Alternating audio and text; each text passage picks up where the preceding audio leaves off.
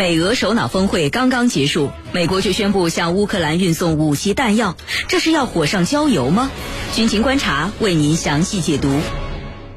美俄首脑峰会刚刚结束之后，美国在乌克兰问题上的动作反而是更加的频繁了。十二月八号，美俄首脑峰会后的第二天，五角大楼发言人约翰科比表示，随着俄罗斯军队继续在乌克兰东北部边境地区集结。那么，美国预计将于本周向乌克兰运送小型武器和弹药。美军官员还透露说，美国已经在乌克兰派驻了步兵旅战斗队，但是该名美军官员拒绝说明目前在乌克兰具体有多少美军部队。那么，另外根据报道，我们看到就在七号，也就是美俄首脑峰会刚刚结束后不久，美国参众两院军事委员会公布了二零二二年财政年度的国防授权法案草案。这份法案被认为是遏制俄罗斯和中国啊，为这个相关的活动提供了更多的资金。美国在美俄首脑峰会刚刚结束之后的种种举动，到底释放了哪些战略信息？接下来，郝帅邀请军事评论员和您一起关注。袁老师，我注意到一个很奇怪的现象。一方面呢，美国总统在接受记者采访时明确表示，他不会向乌克兰派遣美军啊，不会向乌克兰派兵。但是另外一方面呢，我们看到美军官员已经透露了，说美国已经在乌克兰派了步兵旅战斗队。那么这是为什么呢？美国在乌克兰到底有没有驻军？美国给乌克兰提供了哪些方面的军事帮助呢？好的，从目前的情况来看呢，美国在乌克兰并没有正式的驻军存在。至于说美军官员透露的说，美国已经向乌克兰派出了步兵旅战斗队，那么说这个话的呢是美国国防部的发言人，美国海军陆战队中校塞缪尔罗斯，他的原话是：美国佛罗里达州国民警卫队第五十三步兵旅战斗队的成员已经于上周被部署到了乌克兰，参加训练和咨询活动，这是从二零一五年开始的。乌克兰联合多国训练计划的一部分，而拜登所说的不会向乌克兰派遣美军，原话说的是呢，他不会考虑派遣美国军队去防御乌克兰。也就是说，派美国军人到乌克兰进行军事训练是一回事儿，而让美军士兵为乌克兰打仗则又是另一回事儿。美军是不会为了乌克兰而和俄罗斯开战的，所以说美国总统明确不会向乌克兰派兵，和美军官员透露有美军士兵在乌克兰存在，其实并不矛盾。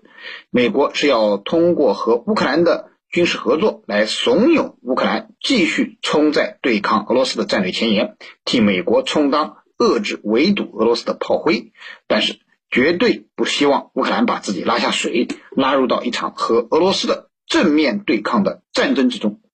目前呢，对乌克兰提供的军事援助呢，呃，美国主要做的有三个方面：一呢是直接的军事援助，呃，美国每年都会向乌克兰提供数亿美元的年度军事援助。那么这项援助呢，被命名为乌克兰安全援助计划。根据白宫方面的说法。自2014年以来，美国已经为乌克兰军队提供了价值25亿美元的援助，今年提供的是4亿美元。第二呢是军售，呃，美国近年来对乌克兰的军售呈现出直线增长的趋势。2020年，美国向乌克兰出口了总额为5.106亿美元的军品，而从2016年到2020年的四年间，美国累计向乌克兰出口了16.5亿美元的武器装备。这样的额度呢，我们看起来啊，呃，可能不算多，但是要知道，乌克兰却是目前欧洲最穷的国家，那么这样的额度对他来讲是巨额的军售了。美国就是要通过军援和军售这两种方式，让乌克兰军队变成一支全是美式武装的这个军队，这样呢，不仅可以加强对其控制力度，而且呢，还使得乌克兰鼓足了对抗俄罗斯的胆量。此外呢，美国还为乌克兰提供了军事训练方面的帮助。呃，美军官员所说的步兵旅战斗队人员到乌克兰做的就是这方面的工作。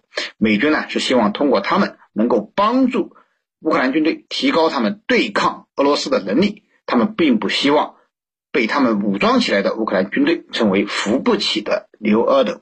主持人，好，谢谢袁老师。我们都知道这次美俄首脑峰会没有取得任何实质性的突破啊，甚至我看到有媒体评价说啊，这次会晤啊叫做低开低走。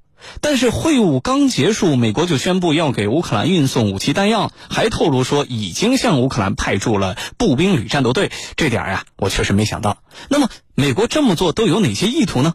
请陈老师为我们分析一下。其实我们可以看出来，这个拜登是不断在警告俄罗斯，你不要造成局势的紧张。那现在我们来看，是谁在造成局势的紧张？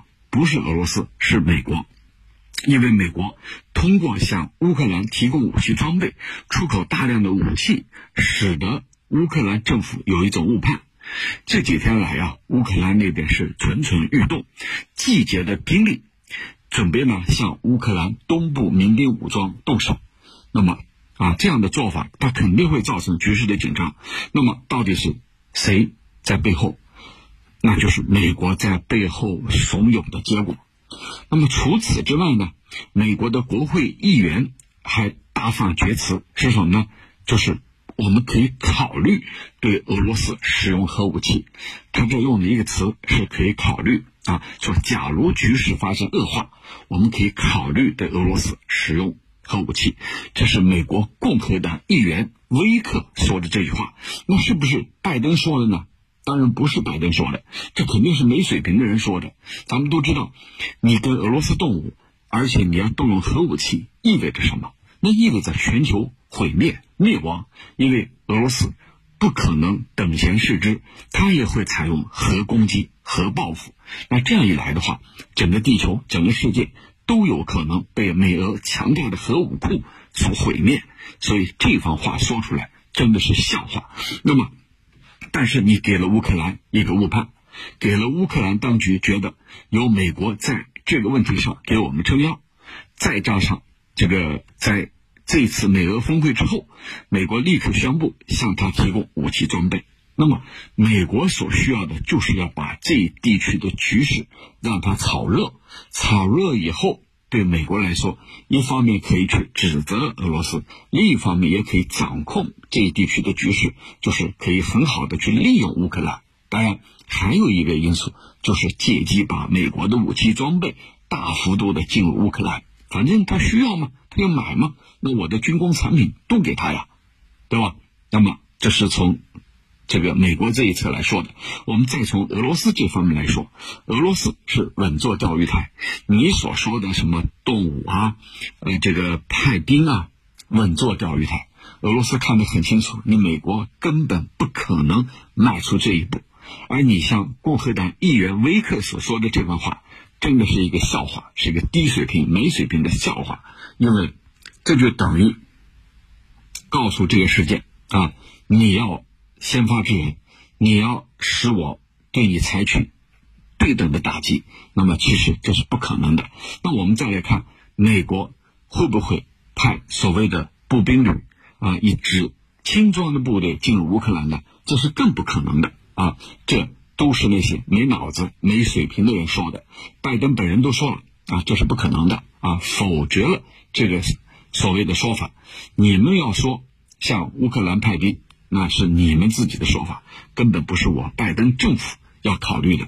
因此，从这些因素来考虑，美俄首脑峰会谈了没有啊？谈了，谈的结果怎么样？不乐观。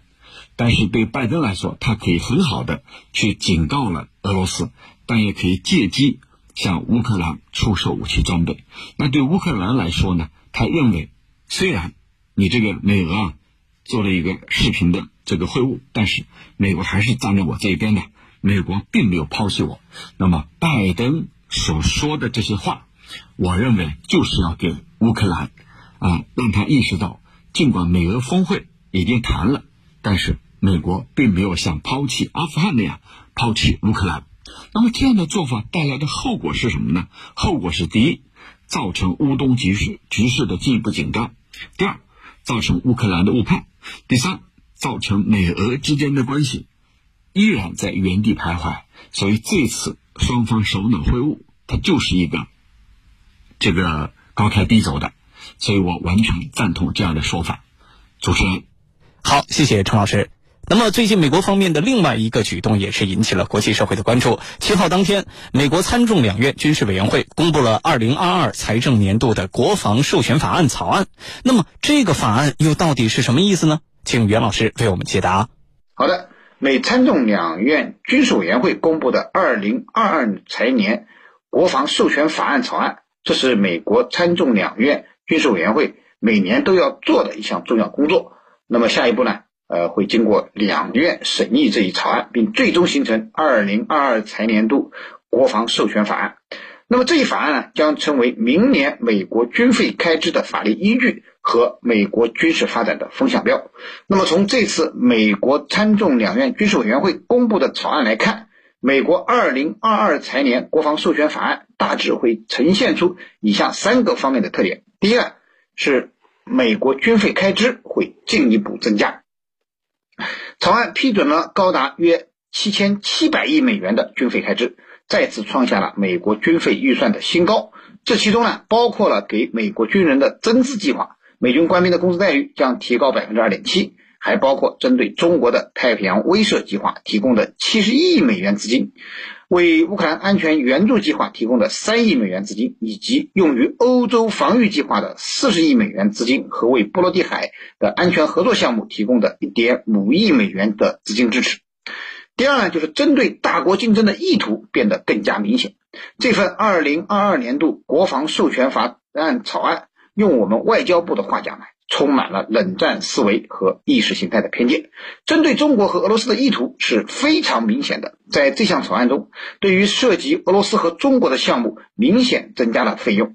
不仅如此，这份草案还粗暴干涉我们中国内政，对台湾问题指手画脚，居然建议美国国防部要邀请台军参加2022年环太平洋军演，让美台军队展开实地训练与联合演习，建立所谓的更密切的文化和军事联系。并制定计划协助台军促进所谓不对称防卫能力。而在针对俄罗斯方面呢，草案提出了为乌克兰安全援助计划提供三亿美元，是为了向乌克兰提供武器和装备，以阻止俄罗斯的侵略；而为欧洲防御计划批准的四十亿美元，则是用于加强与东欧国家的合作，威慑俄罗斯。总之，美国这份二零二二财年国防授权法案。可以说是为了大国竞争遏制中俄，已经是不遗余力了。第三呢，法案也显示了美国围堵遏制中俄的战略手段，就是联合盟友在国际上拉帮结派、打群架的方式来削弱中俄的实力。美国如此巨大的国防预算，其实很大一部分都是援助了军事盟友，尤其是冲在了反华恶俄第一线的那些小盟友。美国如此大方，无非就是要鼓动这些美国的盟友们冲到对抗中俄的一线，给美国的全球战略充当炮灰罢了。主持人，好，谢谢袁老师。这两天呢，我在网上看到这么一段采访视频啊，呃，觉得挺有意思的。就是在美俄首脑峰会正在进行的那天，乌克兰东部卢甘斯克地区的居民接受了媒体记者的采访。啊，他们说，普京跟拜登离他们这个村庄啊，离他们所在的地方十万八千里，怎么能够清楚他们天天听到枪炮时的感受呢？还有居民直接就向媒体记者质问说，美国跟俄罗斯在讨论乌克兰问题的时候，竟然没有乌克兰人在现场，那么为什么要让不相干的人来决定乌克兰人的命运呢？呃，看了这段采访视频呢，我感慨挺多的。那么，呃，陈老师，您怎么看待美俄大谈乌克兰问题，乌克兰却不在现场的这种现象呢？好的，呃，你把这个两方面的对比啊，我觉得很有意思。这个一方面是说啊，你看，美俄他们在谈我们，我们自己都不在场，谈的有啥意思啊？那这句话，我的理解是很清楚的，就是你们大国在决定我这个国家的命运。首先，是非常可悲的，我自己都没有决定权，全凭大国在决定我的命运。所以讲这番话本身所折射的是一种悲哀，对吧？你看我们小国，我们的命运就掌握在大国的手里，他想怎么做，看他们的意思，这是一种悲哀。那么第二呢，就是你们无权决定我们的命运。你们两家谈来谈去，我是主人啊，谈的是什么问题？乌克兰问题。我是乌克兰人，我却不在现场，那对我来说，既然你们谈来谈去谈的是我的问题，而我又不在现场，这有什么意义呢？对吧？你这不是明显的干涉我的内政吗？那么我的地盘需要我自己来做主，我觉得这是第二个含义在里头。第一个是悲哀，第二个含义是不服啊！我不服你们两家对我的决定。那么第三个意思是什么？就是未来我这个局势的走向，乌克兰东部地区民兵武装和乌克兰政府之间，我们到底是谈呢还是打？好像啊，我们自己没有发言权，对吧？你们两家在决定，但是我们需要有自己的拍板的权利。既然涉及到我嘛，啊，是我这方面的问题。那你们之间就不要去操纵我的问题了，啊，这里头也体现了他们啊一种当家做主、一种要自己主宰命运的这个想法。同时呢，把大国呀对他们的这个国家的这个地区事务的卷入，可以说把它揭示给世人，对吧？大家都看清楚了。你看，涉及到这是有关我的命运，居然我做不了主，而是大国在决定我的命运。啊，这里头啊，我觉得这几层意思是非常清晰的。那么，在未来的国际关系的准则当中，应该是什么？应该就是各国有权自己决定自己的内政。但是对美国来说，他就是习惯于这种干涉。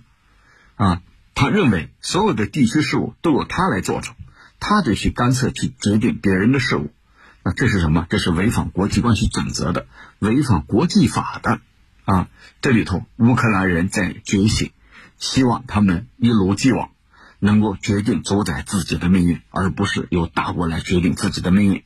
但是这里头还有一点，我们也看了，这到底又跟俄罗斯有关吗？当然跟俄罗斯有关联，因为东部地区涉及到它的这个周边稳定，涉及到俄罗斯族人啊，俄罗斯族那些人的命运，这里头和俄罗斯是有关的。那和你美国有关吗？我觉得没有一毛钱关系，而美国所利用的呢，就是煽动地区局势的紧张，达到自己的目的。那这一点啊，这些人的说法也把美国的赤裸裸的这种阴谋和目的暴露在世人面前。主持人，以下是广告内容。人这一生有三分之一的时间都是在睡眠当中度过的。那么，盖一床好被子，不仅仅是让您的睡眠质量呃提得更高，而且呢，心情也会因此而更加愉悦。在这里为您推荐洁丽雅纯羊毛冬被，纯羊毛填充，羊绒材质，吸湿保暖。夜里爱出汗的朋友可以买一床体验一下。羊毛弹性好，盖着蓬松柔软，不容易结块，而且通过科学处理的方式，无异味儿，给您带来温暖舒适的好睡眠。还是。打开我们江苏新闻广播的官方微信，在底部菜单栏点击“神最右”，然后再点击“羊毛被”进行选购，下单立减两百元，只要三百六十九元的特惠价格，就可以拥有一床温暖舒适的羊毛被。好的，感谢我们两位军事评论员的精彩点评。